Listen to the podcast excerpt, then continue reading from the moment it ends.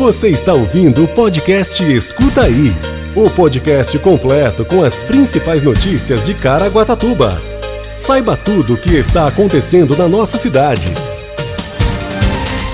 Censo Demográfico 2022 do IBGE começa no dia 1 de agosto. Agentes da Defesa Civil do Litoral Norte fazem capacitação em Caraguatatuba para alertas de mar grosso e ressaca marinha. O AME de Caraguatatuba realiza 288 testes rápidos no Julho Amarelo e capacita profissionais da saúde nessa semana. Teatro Mário Covas recebe programação diversificada no mês de julho. Ainda tem previsão do tempo. E você sabia? Terça-feira, 19 de julho de 2022. Escuta aí.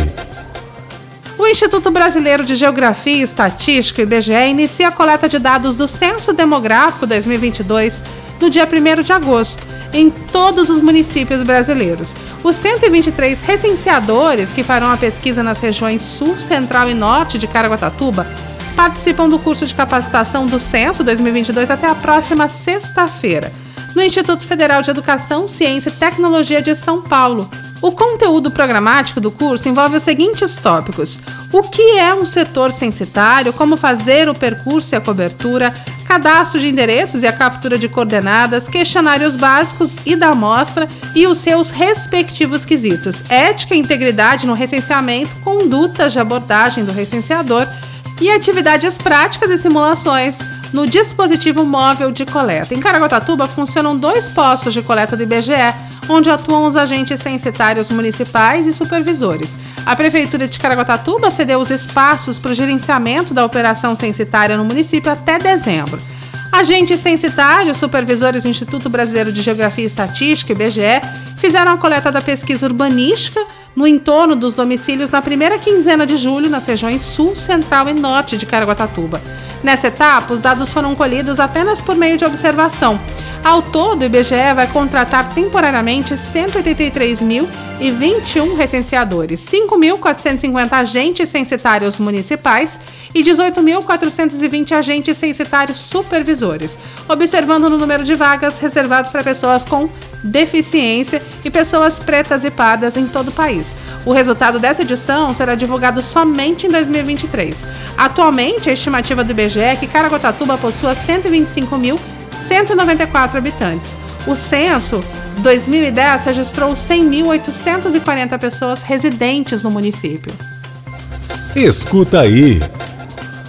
Agentes das defesas civis de Caraguatatuba, Batuba, São Sebastião e Ilhabela participaram de uma capacitação na segunda-feira com equipes do Instituto de Pesquisa Ambiental e da Casa Militar, ambos do governo do estado, para receber informações sobre como proceder em casos de ressaca. O local escolhido foi a área costeira da Praia do Massaguaçu, na região norte de Caraguatatuba, devido às suas diferentes fisionomias e vários tipos de enseadas. A avaliação em loco vai servir para o desenvolvimento de um tipo de monitoramento e alerta para o plano preventivo da Defesa Civil de ressacas. Em outubro de 2021, um grupo de pesquisadores da Universidade de São Paulo, a USP, e do Instituto de Pesquisas Ambientais, o IPA, estiveram em Caraguatatuba para fazer avaliação da área costeira entre as praias do Massaguaçu e Mococa. Esse trecho tem sido mais afetado com o avanço do mar e constantes ressacas registradas nas últimas décadas. O trabalho é conduzido pela professora doutora Célia Regina de Gouveia Souza, coordenadora da plataforma de comunicação de riscos costeiros para o litoral de São Paulo, Redecoste do IPA. O Alerta Ressacas conta com financiamento da FAPESP e tem por objetivo avisar com antecedência a formação dessas ressacas que, conforme a professora doutora Célia Regina de Gouveia Souza, que também coordena esse projeto, tem ocorrido com mais frequência. A modelagem será online, em tempo real, para que a população costeira e mesmo os banhistas possam tomar os cuidados necessários. Escuta aí. A unidade de atendimento a moléstias infecto-contagiosas, o AMID, da Prefeitura de Caraguatatuba, segue com a campanha Julho Amarelo e destaca a importância do teste rápido disponível gratuitamente. No espaço e nas unidades básicas de saúde, as UBSs, para detectar as hepatites virais e outras doenças. Desde o dia 1, quando iniciou a campanha, a UAMI já realizou 288 testes rápidos. O enfermeiro e coordenador da unidade, Renato Portes, ele explica que a maior dificuldade do diagnóstico é que muitas pessoas são assintomáticas no início da infecção. No caso das hepatites B e C, que mais causam óbitos, os sintomas só aparecem quando a infecção está em nível avançado. Por isso a importância de fazer o teste mesmo sem sintomas. O resultado sai na hora e, se tratada precocemente, a pessoa tem uma boa qualidade de vida em qualquer caso e a taxa de cura é alta, explicou o enfermeiro Renato. Para oferecer um melhor atendimento à população, a UAMI realiza nessa quarta e quinta-feira, das 8 às 17 na Fundac, uma capacitação aos seus profissionais da saúde sobre a realização de teste rápido para hepatites virais, HIV e sífilis. Durante o encontro será abordado sobre o trabalho da UAMI, dados da vigilância epidemiológica, fichas de notificação, diário de um paciente, programas de prevenção, entre outros. A UAMI é um equipamento da Secretaria de Saúde que oferece testes rápidos gratuitos de HIV, AIDS, hepatites B e C e sífilis para toda a população acima de 12 anos de idade. Caso o resultado seja positivo, é iniciado imediatamente o tratamento com a medicação de antirretrovirais para impedir a multiplicação do vírus no organismo e também o atendimento com médico infectologista, psicólogo, assistente social, nutricionista e enfermagem. O local também faz coleta de exames de laboratório e citológico. Confira a programação do Júlio Amarelo no site da Prefeitura, caraguatatuba.sp.gov.br. Escuta aí! Em julho, o Teatro Mário Covas recebe uma programação recheada com muitas atrações para todos os públicos.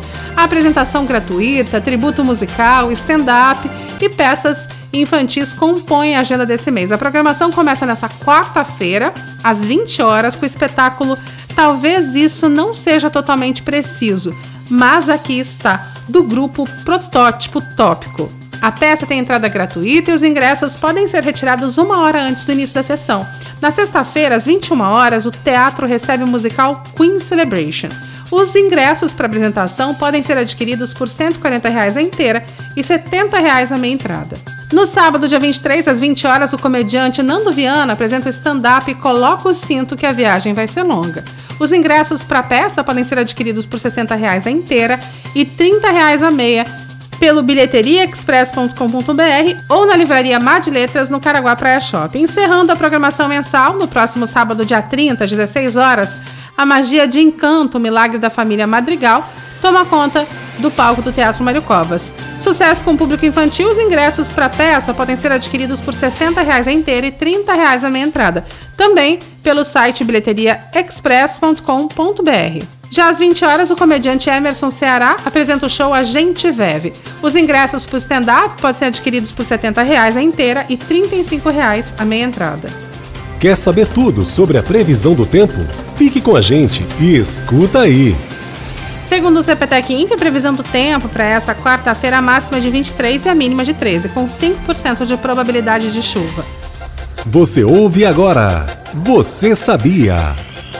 Você sabia que a Prefeitura Municipal, por meio da Fundac, a Fundação Educacional Cultural de Caraguatatuba, está com inscrições abertas para o sexto Curta Caraguá Festival de Cinema de Caraguatatuba, voltado a escolas estaduais do Litoral Norte? As inscrições para o festival podem ser feitas até o dia 8 de agosto pelo site da Fundac. Ao todo, são três categorias: Estudante 1 para alunos do sexto ao nono ano do ensino fundamental 2. Estudante 2, voltado para turmas do primeiro ao terceiro ano do ensino médio ou técnico e especial para estudantes do sexto ano do ensino fundamental 2 ao terceiro ano do ensino médio ou técnico.